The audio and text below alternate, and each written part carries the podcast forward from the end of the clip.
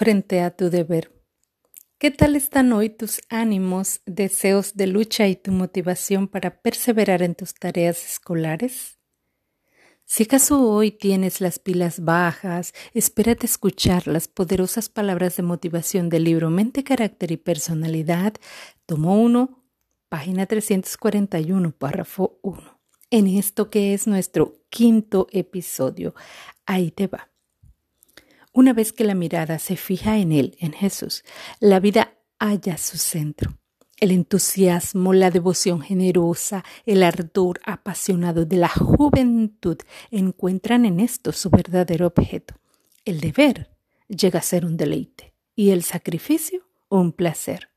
Honrar a Cristo, ser semejante a Él, es la ambición superior de la vida y su mayor gozo. Apreciable alumno que me escuchas.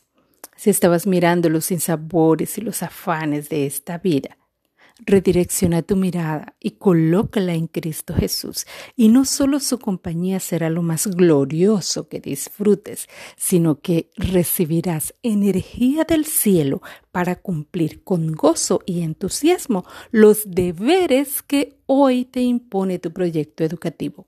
Cumple con deleite hoy tu deber.